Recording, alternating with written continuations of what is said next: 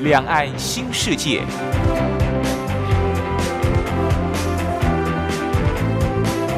这是一个让您打开视野、胸怀两岸、放眼全球的云端世界。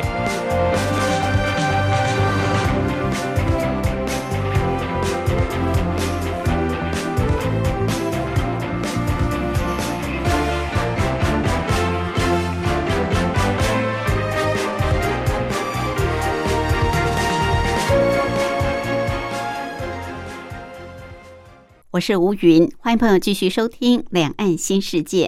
凌晨两点进行到三点，晚上八点到九点还会重播一次，您可以选择方便的时段来收听。礼拜六、礼拜天都有。今天是礼拜天，美好的星期天，要带大家出游。台湾逍遥游，我们透过骑单车的方式，让朋友来认识台湾，了解台湾，逛大街小巷。还有台湾各地的风景名胜，台湾各地的美食小吃。当然，最重要的是这些路线可能不是你所理解的大风景点，但是呢，台湾最美丽的风景都隐藏在这些路线当中。我们也非常的感谢旅游作家、单车达人茶花，每个礼拜都带我们骑出非常棒的旅程。好，今天茶花要带大家骑的这条路线呢，呃，说挑战也挑战，说不是很挑战也不是很挑战，但是就是在台北啊，台北市的近郊。好，我们待会儿跟着茶花来骑就对了。另外，今天还有一个小单元是铁马百宝箱，主要是告诉我们骑单车朋友要注意的事项。音乐过后，我们就进入今天的主题单元——台湾逍遥游。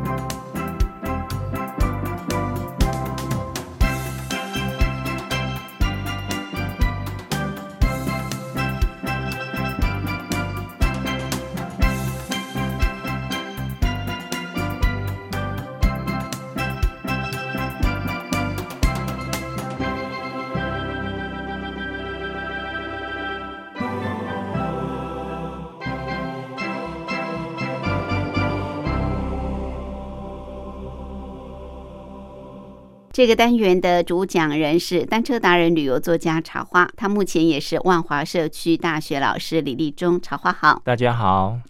已经经过了美丽的春天，现在来到了夏天啊，算是初夏。嗯，那在台湾地区，其实这个时候骑车或者出去旅游。天气还不算很热。好，我们今天要带大家骑的这条路线，风景蛮优美的，有九弯十八拐之称。我们知道九弯十八拐指的是北宜公路嘛？对，对不对？好，那今天这条路线可以稍微跟我们提示一下吗？它是一条从这个平西到戏子的一条山间的公路，它的编号是北三十一。啊，北三十一，对，大家都称它叫细平公路。啊哈，细直到平西，嗯嗯哼，细平公路，嗯嗯，OK，好，那这细平公路它其实，呃，如果说你全程骑脚踏车的话，对脚踏车族来讲是有一点远了。对，哦，几十公里，哎，七十几公里，对不对？对，尤其这个。如果说你是从戏子端出发的话，哈，每次我从台北骑到戏子都要骑四个小时，所以光台北到戏子，对，一早出发到戏子，大概就快要接近中午了。哦，然后再吃个午饭啊，再上山，其实蛮花时间的啦。对，好，那为什么从这个台北到戏子会花那么多时间呢？这个是呃无法摆脱的宿命。怎么说？因为这个我们骑脚踏车哈，会喜欢走这个自行车道。对，好，自行车道第一个它没有这个一般的汽车的干扰，好，那第二个风景又比较好。所以骑起来安全，然后又舒适啊。呃，不过因为这个呃，从台北到汐止呢，它走的自行车道是基隆河自行车道。嗯，好，基隆河自行车道非常的蜿蜒。哦。哦，因为基隆河就是一条这个弯弯曲曲的河流嘛，所以呢，骑起来会特别远。嗯，好，如果你跟外面的这个一般的道路新台五线来比较的话，它会特别的远。对，好，再来就是这个基隆河自行车道，它的这个建设哈，这个台北市跟新北市两边的衔接不是很好，好，所以它必须要这个呃，有的时候会走左岸，有的时候会走右岸，好，那就上上下下的，然后这个呃左左右右的，哦，骑起来就是蛮花时间的，哦，有的时候还会骑出去水门。哦。哦，然后再进来。是，然后有的时候在左岸，突然又跑到右岸，然后又要跑回左岸，好，然后就在这个过程中呢，就浪费了很多的时间。嗯嗯，那依照我的经验来讲的话，差不多就是你很顺的这样骑，大概都要四个小时。是，好，比如说我们从这个台北市中心，或者是从这个呃新北的某个地方，哈。呃，比较城市说，比如说板桥啦，骑到戏子，好走这个基隆河自行车道，大概都要花四个小时。嗯嗯，好，这是比较麻烦的一件事情。对。那另外一边呢，就是细平公路，一边是戏子，另外一边是这个平溪嘛。对对。平溪的话，呃，你也必须要从台北骑到平溪。嗯。好，所以说。也要花蛮多时间的。台北到平溪不是更远吗？呃，对，呃，其实还好，哎，它不会比基隆河那边远，哎。就说以里程来说不会。对，以里程来说不会更远。嗯，然后因为印象中我们觉得戏子就在台北的隔壁啊，对，平溪 好像在深山里面。对，像这个呃戏子的远哈，我我打个比例啦，嗯，从台北到这个淡水。大部分的人都知道，大概你轻松骑大概是两个小时，嗯嗯，所以可是从台北到戏子，你就是要骑四个小时，哦，很奇怪，它的路程就是很奇怪，就是太蜿蜒了，对，太蜿蜒，然后太坎坷，浪费太多时间，对，它就是要这样子，哦，OK，这是没有办法避免的，嗯嗯，那相对的，如果说脚力好的一些车友。他反而喜欢从这个平溪这边上去这个细平公路。哦，因为平溪哈，这个你从台北骑过来会走这个一零六公路，嗯，那你走一零六公路这边风景非常的好，虽然它是一呃有上坡的路况，对，不过它的上坡不是很陡的那一种，好，所以你到了平溪以后，反而前半段可以当做热身运动。好，然后到了这个平溪以后，这个地方还有很多的这个呃景点可以可以逛可以玩，没错。好，所以很多人是是倒着骑，就是逆细平公路的逆逆骑就对了。不过就是说，呃，不管你是从戏子过来，或者是从平溪过来，都有它的这个。呃，路线、景点还有这个玩法的安排啦，嗯，哦，都会都会不一样，然后都会有不一样的收获。是哦，只不过说这条西皮公路真的比较少人在骑，比较少人骑，对，比较少人骑，主要是挑战度的还是？我觉得是它就是比较不具吸引力，哦，呃，不是说很很有名的一条路况哈，可是因为很少人骑，而且很少人走。嗯，我所谓很少人走，不是不是这个呃脚踏车主，是连汽车都很少人走。真的啊？对，汽车、机车很少人会走这一条路。这条太蜿蜒了，就呃，对，它很蜿蜒，不过它倒是从细子到平溪的一条捷径。哦，捷径啊，对，捷径，哦，就像北宜公路这样子，对它它是一条捷径，可是嗯很少人利用，哦，呃，然后就造就了它一些非常非常这个安静跟这个呃比较原始呃风貌的对景观，呃比较漂亮的风景都会在嗯这里看得到。是嗯。好。所以这条西平公路，我们就利用这个呃初夏的时候来骑一趟啊。那刚刚茶花建议，就说你从细致骑到平溪，或者是从平溪骑到细致呢，呃都可以。但是这个骑起来，当然这条也算是蛮蜿蜒、蛮挑战的一条路线。不过如果从平溪骑到细致，我们从台北到平溪。呃，至少这个一零六公路的景观是比较漂亮的、嗯啊，嗯比你从台北骑到戏子应该会好看一些。嗯嗯嗯好，所以我们今天就倒着骑好了，嗯我们就从平溪啊、呃来骑到戏子。好，那我们要先到平溪啊，对不对？呃，它是属于新北市平溪区，平西区，对，它嗯以前是新、哦，台新北市现在变就平还没改制之前，嗯嗯它是嗯台北县平西乡。对对。哦，然后这个新北改制成新北市以后，变成新北市的平西区。嗯对，哦，嗯。那平西这个地方其实它非常非常多的景点。对，哦，比如说呃，其实我们的灯大家最对对对，我们出发点就是平西那个小小村落那个地方。嗯平溪小镇，嗯。对，好，那个地方其实它呃很多东西可以逛哦，就是那个平溪老街，老街嗯，对，就是刚才讲的这个放天灯，嗯、嗯这个活动哦，已经变成是一个这个常态性的活动，随时去都可以对，随时去都有那个，嗯、商家都有在卖。好对你都可以去上家买，嗯，随时都可以放。好，那这个平西这边还有就是说，呃，它的这个矿层的这个呃风景啊哦，就是采矿以前是矿区嘛，对，然后它跟这个青铜哦，啊它是对，它是其实它可以连成一线，青铜也有老街，对不对，对？青铜有个青铜老街。嗯好、好，那这个呃平西，我们到了平西这边以后呢，我们可以做补给，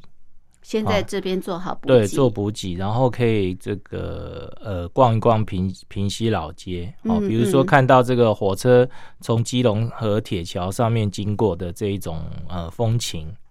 哦。然后还有它的那个矿乡的风情啊，嗯还有这个平西这个小火车站的风情，我们都可以看一看。可以先逛一逛老街，对然后啊青其铜老街也可以逛一逛。对，其实你从这个呃台北青铜过呃，你从台北过来的话，会经过几个主要景点哈。嗯，一个就是这个呃呃集美溪自行车道哦哦，，然后再来是深坑老街，哦，还会到深坑老街，对，会到深坑老街，嗯，哦先吃个豆腐，对，然后 一零六公路啊。一零六公路这边有几个蛮知名的景点，一个就是那个姑娘庙哦，嗯还有再上来这边有一个鼠狼村哦，哦，鼠狼村其实它是金铜金铜坑的这个一坑哦，就是它以前采矿的时候第一坑，哦哦是，它的一坑，嗯，然后嗯再过去就是这个青铜老街，还有青铜火车站。嗯嗯那青铜火车站其实它是保留着这个原来的这个样子，就是日式的这个木造车站的样子哦哦。是，好，那有一个青铜老街哦，那嗯青铜老街里面。呃，有一个这个杨家鸡卷是还不错哦。嗯哼，那呃，大部分人都会走外面哈、就是说一零六公路。其实这个青铜老街这边旁边有一个青铜街，你沿着青铜街走，其实它是呃，就是沿着铁路嗯哦，沿着铁路一路就通到平溪哦哦，所以，所以风景是比较好的。嗯哦，而且这个铁路的两旁没有什么住家，也没有什么这个呃其他的设施，所以它就是单纯的就是山路跟这个铁路嗯嗯哦贴着。好，那一路可以骑到这个平溪哦哦。当当你要进平溪这个市小小镇的市区的时候，左边有一条路往上骑的那一条就是西平公路。哦好、是，好，那如果说时间还早，你下去的话，就会到这个平西老街。嗯嗯嗯啊那平西老街这边补给好以后，就可以呃走这一条往戏子的这个北三十一北哦嗯嗯对对细平公路31对对是嗯 OK 哇。我们还没开始这个从平溪出发，嗯先前的这一段就这么精彩了哈，所以如果时间没控制好，可能到了平溪大概都快中午了。差不多也是中午了。是中午了，嗯因为从台北骑到这个深坑嗯就很长一段时间了，对不对嗯啊？嗯你说到平溪至少要骑一两个小时，但是你看又有深坑老街，又有同青铜老街，所以如果你在这里那个嗯流连忘返的话呢，可能就会耽误后面的行程。所以最好在什么时候能够到平溪这个地就是方？中午以前到会比较好。中午以前，中午嗯前到。才能够呃骑这条细平公路，细平公路啊才会比较安全一点，嗯因为那是比较蜿蜒的路线，嗯对不对？嗯嗯才不会骑骑到天黑哦。好，那待会儿呢，我们就从平溪这个地方啊，真正进入我们今天的这条主要要骑的细平公路。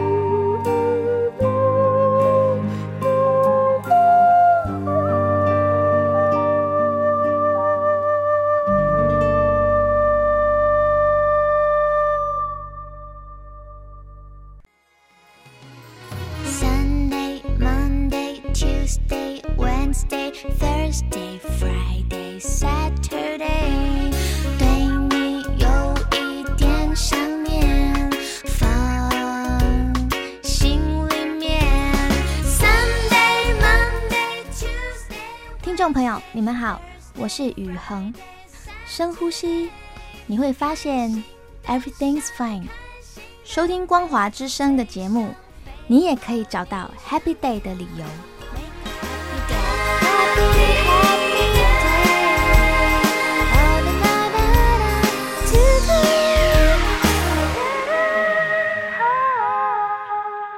这个单元的主讲人是单车达人、旅游作家茶花，他目前也是万华社区大学老师李立忠。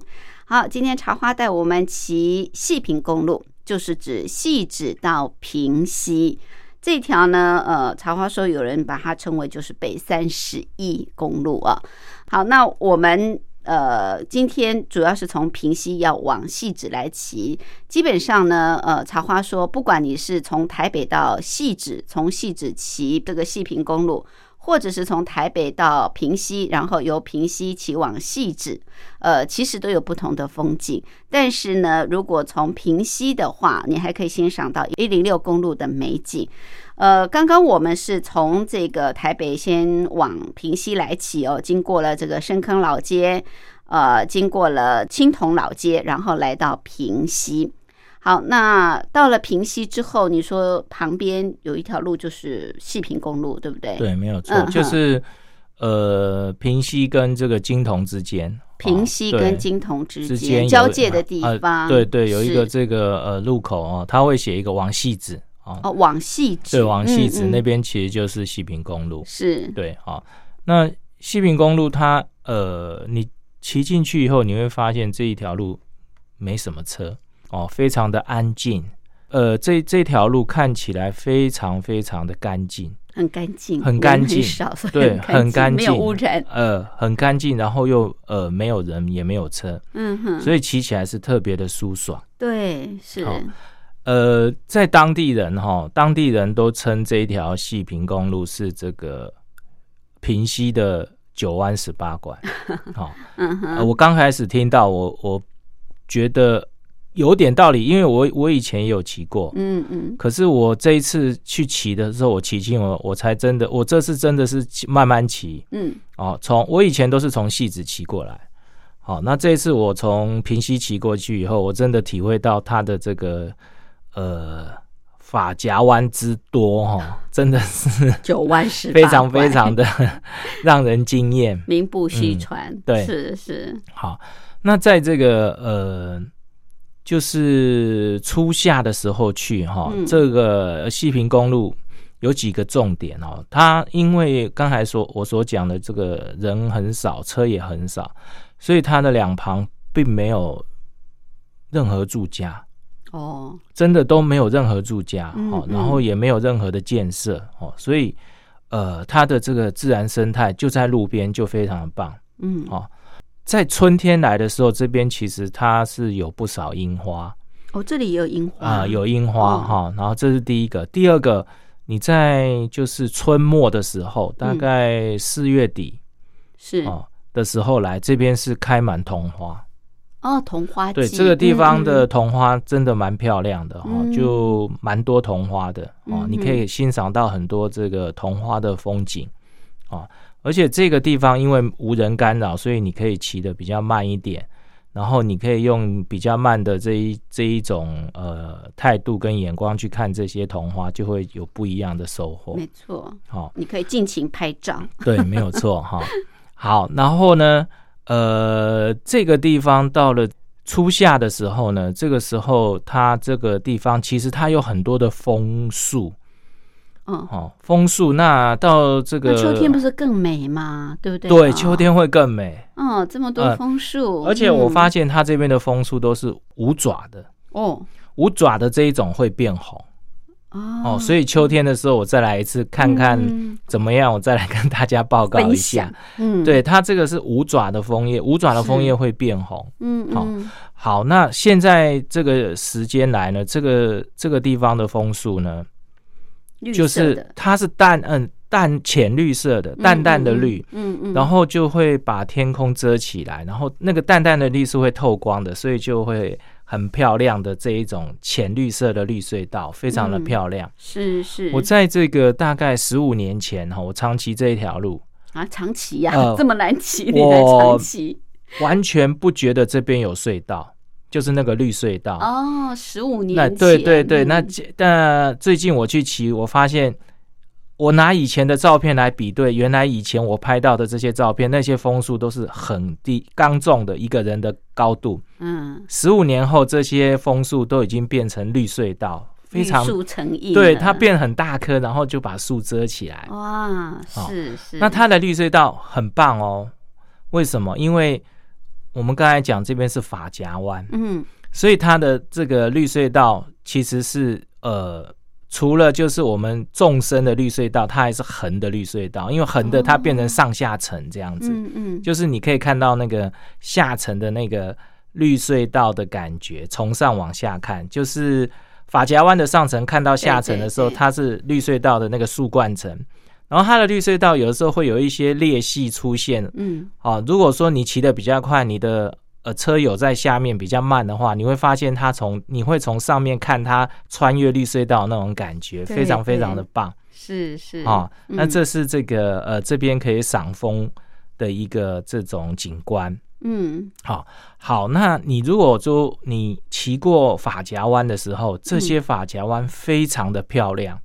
很漂亮，对，它的发夹弯，因为它弯的非常的呃幅度比较小一点。啊、哦，因为这个不是省道，它的这个幅度比较，我所谓的小不是说它弯的这个小，因为它路幅小，所以你站在法夹弯的这个圆弧形的端点的时候，你可以看到整个法夹弯的感那种那种呃蜿蜒的这一种状况，整个都嗯哼尽收你的眼底。哇，哦是，你不会只看到法夹湾的一部分。嗯哼，那嗯法夹湾的那个湾的那个最顶点这个地方，你还可以看到上层跟下层的法夹湾。嗯嗯，上层法夹湾跟下层法夹湾的路况不是直的，它除了法夹湾以外，弯过去以后的路况还是蜿蜒的，所以。所以你会看到法夹湾之外还有蜿蜒的道路，很很美。它一路这样子斜上来，然后带了蜿蜒，弯到这个顶端的时候，再进行一个法夹湾的这种呃曲线，再再往上又是蜿蜒的往上这样子。嗯所以这边的路况非常非常蜿蜒，它是法夹湾里面带蜿蜒的那一种路况，是是很美，很漂亮。然后你会看见那个曲线这样怎么样顺过来的，非常非常的漂亮。这个曲线这么美，对然后很难骑呀，呃，待待会我们分析一下坡度哈。然后这个法夹湾中间就是种满很多这个枫树。哦。哦，非常非常的漂亮，它是枫树的法夹湾，哇嗯，这个秋天一定很棒，对啊深嗯秋的时候枫红的时候，对，嗯。好，然后到了这个呃，因为春末夏初这个时候，春天有很多的花朵，它并还并没有呃，就是枯枯掉，它还是延伸到夏初，因为夏初是这个时候湿气比较重。对对，哦，那山区湿气也比较重，所以我们可以看欣赏到很多这个花朵的生态。嗯，哦。它这在里植物生态很丰富，是不是？，对对对，哈，这个其小花小草的就很多啦，比如说嗯这个，呃，在山区里面，我觉得最漂亮的一种野花就是通泉草，哦，通哦，泉就紫色的通嗯泉草，这边非常多，在那个山壁上面非常非常多的通泉草。是那以前我没注意到哈，这一次去我发现有一个区段，有一个区段的这个道路有非常多的这个台湾野百合。哦，野百合啊，呃，台湾野百合，一般我们嗯赏台湾野百合都会跑到北海岸那边去。嗯哦，那这边我发现这边的山上有不少的台湾野百合的分布。嗯，好、呃，可以在这个山上呃欣赏到很多这个台湾野百合的这些呃生态的这些景观，很很棒哈、我觉得很棒。哦，好，那这个每个法夹湾都很漂亮，然后你经过了好多数不清的法夹湾以后，渐渐的就会到山顶。哦，然后从这个平溪呢，哦，我我们现在来分析一下路况。嗯，从平溪到这个细平公路的高点，是哦，从平溪这边过去，哦，大概是七公里左右。七公里，对，七公里哈、不算很远，对，不算很远嗯。哈、然后它的这个路况大概是爬两百多米哦，哦，七公里爬两百多米，嗯哦嗯，所以它呃大概就是北宜公路那一种斜斜率，嗯嗯，哦，大概就是北宜公路那种斜率，然后骑起来是有点陡，又不是太陡的那种状况。嗯嗯，好、那一路就会到它的这个高点，最高点，呃最高嗯点哈、是，那呃，最高点再下去大概一公里多，会有一个比较著名的地方。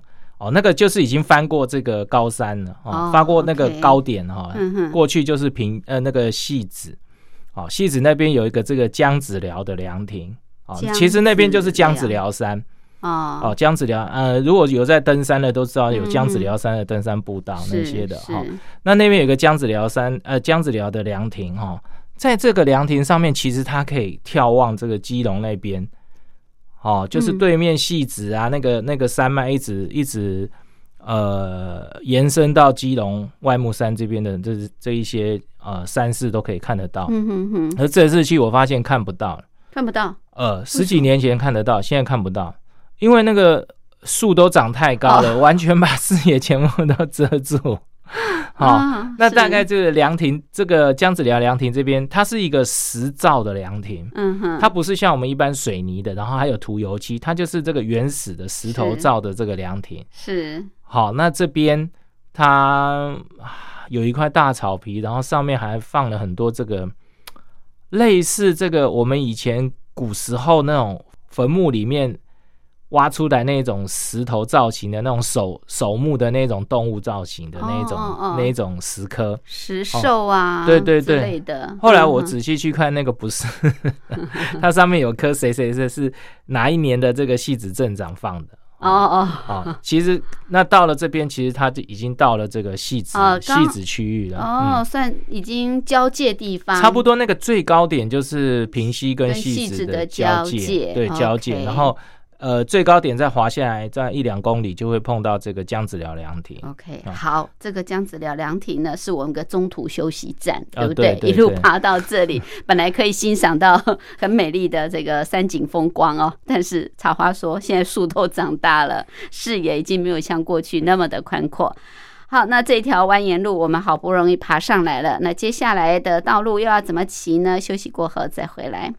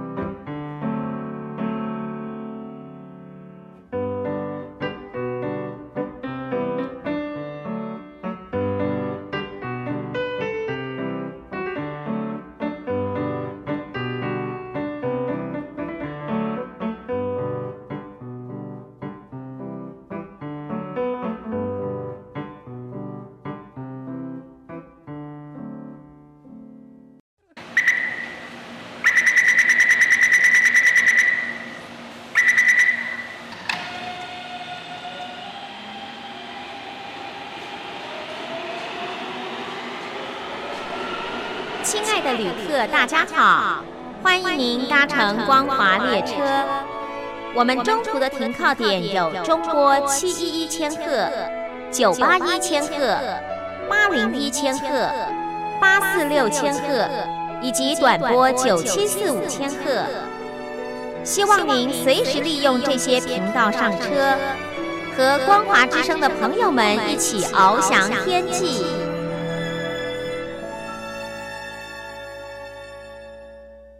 这个单元的主讲人是单车达人、旅游作家茶花，他目前也是万华社区大学老师李立忠。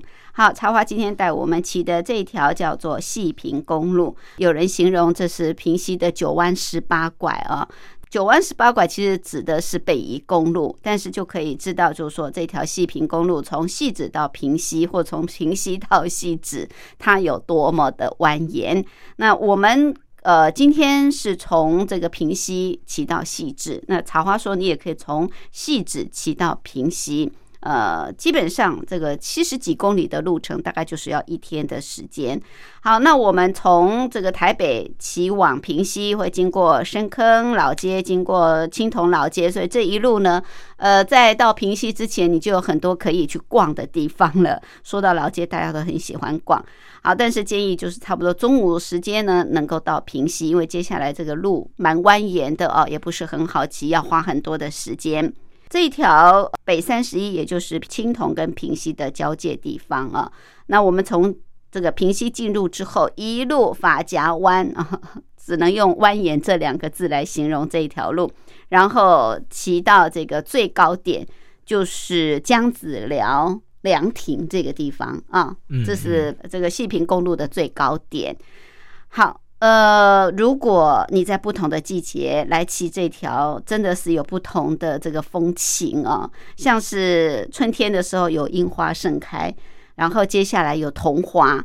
秋天的时候，茶花说现在枫树都长大了哦，应该也很美，有枫红的可以欣赏。所以这条路虽然人烟稀少，骑起来很辛苦，但是呢很舒服，而且在不同季节欣赏到不同的这个风采。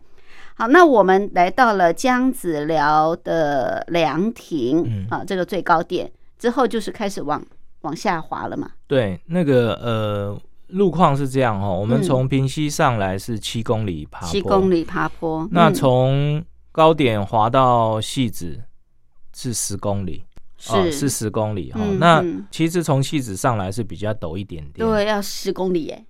哎，对？十公里，对，十公里，因为我们多三公里，因为我们平溪是从两百多米开始爬，嗯，好，它的最高点大概是五百五百二十左右，是。哦，所以你从这个平溪这边爬上去是比较短，可是它的这个爬升比较少。嗯，那你从戏子就是直接从平地爬到这个五百多米哦，那更累，对，它会比较累一点，是，而且更长十公里，所以所以从这个呃平西过来是比较好的选择啊，因为这边有很多的风景，对，风景点啊，你可以先做风景点的巡礼，然后再开始呃爬这条细平公路。是，不过我觉得你既然要爬细平公路，你应该要把细平公路当做重点。嗯哦，把时间留给西平公路。嗯，对对。好，那这个我们从江子寮江子寮凉亭往下滑，就会滑到戏子啊。是。那这边因为滑的过程，大家都不会想要停啦。对呀，一路冲下去，一路滑就是很 很很愉快，很愉快哈。嗯，这个呃，乘风飞翔的感觉很棒哈。呃，中间其实有一些。景点哈，像这个，它它会经过一个叫宝藏坑溪，嗯哼，哦，这个宝藏坑溪它经过整治以后是一个呃生态工法整治的一个溪流，哦，那你经过宝藏坑溪上面的桥的时候，你不妨停下来看看这个宝藏坑溪的这个呃山间的溪流景观，是是，好，那这样一路滑十公里，我看也大，因为它也是很多法夹湾，对，过来也是很多法夹弯。呃，不要滑太快，大概半个小时左右才会到戏子。哦哦，好，好，那你到了戏子以后，你会接上这个呃台五线，台五就是我们省道。嗯嗯嗯，哦，省道台五线是。呃，西平公路它好就是好在哪里了？它两个端点都是景点。哦，哦一边是平溪，嗯，哦，那另外一边是戏子嘛。哦细致，戏子，我们进到戏子镇以后呢，到这边我们其实就可以休息嗯，啊。戏子它是一个城市地带，哦，所以我们到这边可以休息啦、吃饭啦，嗯哦，然后可以补给啦，哦。那戏子，呃，它其实有很多的景点，也有很多景点，对，有很多的景点哦哦。呃，到了戏子以后，呃，我建议大家说，如果说你还有时间的话，你不妨在戏子小镇里面逛一逛。在戏子车站旁边有一个铁道遗迹公园，哦，是，好就是当初这个刘铭传啊，他做这个铁路的时候，就是这个桥的桥的设施哦。那他们在进行这些整治啊，还有这个铁路高架化的时候，挖到这个桥的桥墩是清朝留下来，所以他把呃设置了一个这个铁道公园这样子哈。嗯嗯好，那这个戏子火车站的周边其实也有一些景点哈、比如说这个忠顺庙，忠顺啊庙，忠顺庙其实是以前的这个戏子神社，哦，是神社啊，呃，是戏子神社，它那个鸟居还在哦。哦，你，你如果到戏子市区，如果注意看的话，其嗯实你会看到一个很大的红色的鸟居。哦，好、嗯，那那个鸟居进去以后，就是这个忠顺庙。嗯嗯，那忠顺庙它是一个中式跟日式合并的庙宇，啊很有意思，因为它前面放了很多很多当初这个戏子神社留下来的，比如说石灯笼啦，嗯嗯，哦，还有这个破犬啊，嗯。哦，都在这个中顺庙前面。好、那我们要进这个河道，就是基隆河自行车道的时候呢，进去之前你会看到有一些呃，就是古迹。嗯，哦，比如说这个陈万奇古厝，陈万奇，呃，嗯陈万旗嗯古厝，陈万奇古厝它是一个这个巴洛克的建筑，可是现在完全就是都空在那边，嗯，然后面向着基隆河，好、呃，它算是一个不错的这个景点哈、嗯所以你可以见证到这个基隆河它的这个戏子这个地方，它往日的风华这样子嗯哈、嗯是，好，那下来以后，其实它比较靠五堵。哦，来到五堵了，对，那我们可以去一个呃这几年非常呃就是刚刚成立的新的景点，就是五堵的这个旧隧道。五堵旧隧道，呃，五堵嗯旧隧道哈、嗯嗯对那五堵旧隧道它里面的这个隧道的这个天花板很漂亮，因为它是用砖叠起来的，它是比较早期的工法，不是像现在就是用水泥喷浆啊，完全没有看头。它那个就是整个就是用砖一直叠叠叠到上面，然后变成一个弧形又下来。对对，哦，所以你可以看到这个整个隧道里面都是红砖的建筑。嗯哦，嗯非常非常的漂亮。哦，那这个时候你就其实你可以就把这个戏子小镇再做一番巡礼。嗯可是你前面骑过细平公路以后，你会觉得呃可能觉得累，没有时间去去玩这些。可是嗯你可以稍微蜻蜓点水去走一走。走一趟，那下一次有空的时候，你可以搭火车来，然后做嗯这个、呃戏子小镇的巡礼，我觉得也很棒。嗯，好那，到了这边以后，接着我们就是要骑这个基隆河再回到台北，自行车道回到台北啊、那要骑四个小时。好，好，那如果说你真的很累，不想骑这个嗯。脚踏车回去的话，你在戏子车站就可以搭车回这个台北。哦，对对对，这样比较轻松一点，，对，这个是比较偷懒的方法。是 是，好，不过因为这样子，所以你可以把时间留给就是前面的这个细平公路。嗯，哦，嗯。用比较慢的态度哦去去做单车旅行，对哦，那你的收获会比较多。对，嗯哎、我觉得这条公路哦，你一开始说它呃已经好像被大家遗忘了啊、嗯淡忘了，然后人车都很少，尽管连脚踏车都很少，脚踏车族去骑。但是你这么一介绍下来，我觉得这条还蛮棒的耶。对，这还不管。就是说，你从平溪，你看你可以逛老街，然后可以体验过去的这种矿区的景况，然后骑这条细平公路，虽然很蜿蜒，它也嗯不算很高，对不对？嗯嗯也骑起来也不是这么的累，可是嗯不同的景季节都有不同的景观。嗯慢慢一路滑到这个戏子，还可以在这个小镇巡礼一番。这么多的古迹文物，累的话我们就坐火车回去嘛。啊嗯如果想要再挑战一下，你就再骑这个你说基隆河基隆河自行车车道回到嗯台北。嗯，所以呃，时间上还蛮好，这个弹性的啊，呃，可以去做对，调整。它比较有弹性。对嗯，不过那你如果全程骑的话，大概一一百公里。对，也、嗯 也是真的，也也是很累的一条路线啊。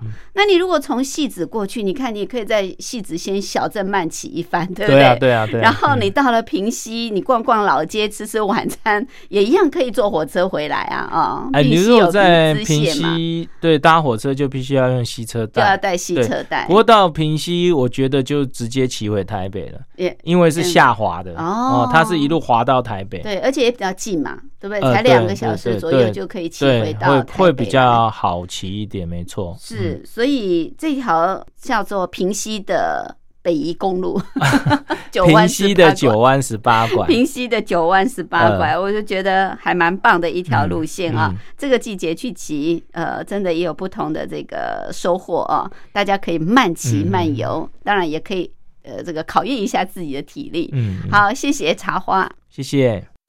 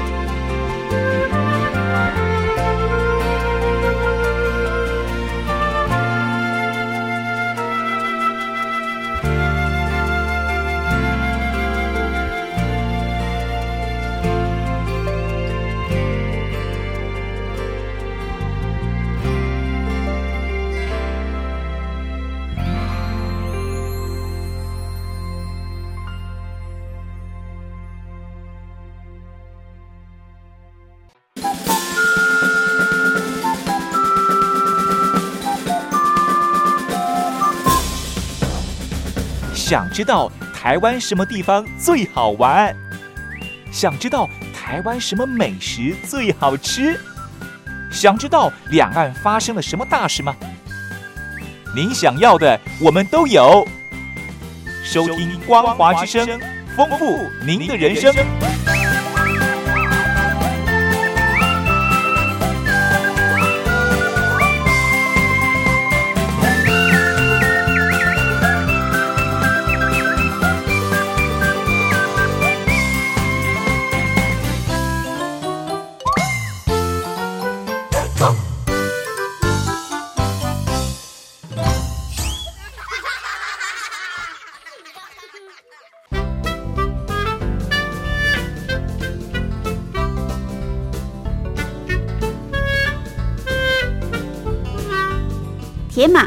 宝箱。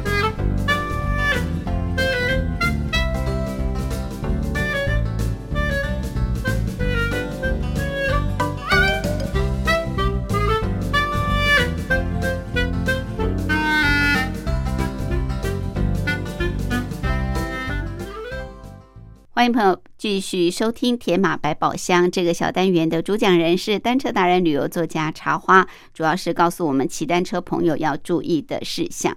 好，茶花今天要提醒大家哪方面？这个夏天我们骑脚踏车的时候，那个因为太阳很大嘛，对，所以大家就会想办法防晒。嗯，一定的。好、那这个很多人喜欢防晒，他怎么防晒呢？他把自己包的包的紧，紧紧的，对，没有嗯错哈、嗯就是说，呃，安全帽里面戴先戴一个帽子，然后帽子下面再戴头巾。嗯，那个魔术头巾它可以弄到只有眼睛露出来，然后眼睛再戴这个太阳眼镜，所以几乎是不透气嗯，这样子。好，然后下面又整个戴袖套，又衣服，然后裤子，几乎全身都是包紧紧的。对哦对对，其实这种防晒的措施在盛夏来讲，其实是不太好啦，不太好，不太好哦为，什么？因为因为它会散热的关系呃、导致散热不良。哦。哦，，导致散热不良，然后就容易中暑。嗯。哦，容易中暑啊、哦。所以我比较建议的方式是涂这个防晒油。擦防晒油，这个一般我们这个防晒防晒乳液哈，现在、呃嗯就就对系数高，而且就是取得都很方便啦。对，然后大家去这个药妆店买这个防晒乳液，嗯，把自己的这个露出来露出的部分涂完防晒乳液以后，就不要太做太多的包裹的这一种动作，嗯。因为呃包裹的多哈，因为它闷在里面没有办法做空气的对流，然后热量没有办法被带走的话，呃闷在里面它容易产生中暑的状况哦哦。是就你的散热不良会导致你的核心温度上升，然后就会这个、呃中暑。嗯中暑其实还蛮危险的哦，很有的时候会导致休克。哦，哦导致休克就会这个呃有生命的危险。对对，好，所以我建议大家就是说，利用涂这个防晒乳液的方式来做防晒。嗯。啊，不要把自己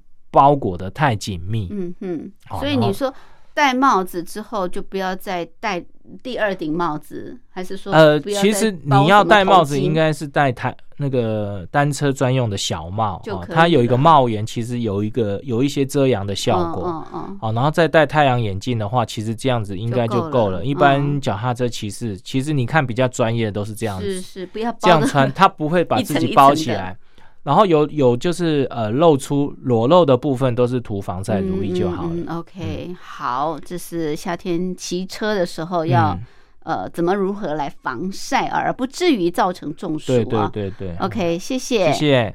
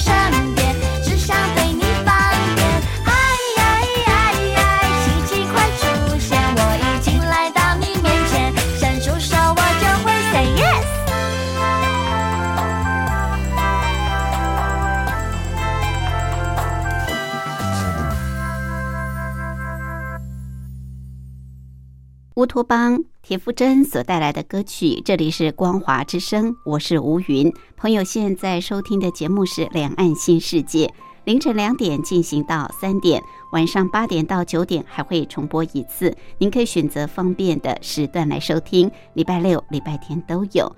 很快的节目进行到这儿，也接近尾声，感谢朋友的相伴。有任何宝贵意见，都欢迎您随时随地来信给吴云。寄到台北邮政一七零零号信箱，台北邮政一七零零号信箱。口听吴天上白云的云，吴云收就可以，也可以透过电子邮件。我的电子信箱号码是 lily 三二九小老鼠 ms 四五点 hinet 点 net，同样给吴云收。节目最后，祝福您拥有愉快的休假日。我们下次空中再会，拜拜。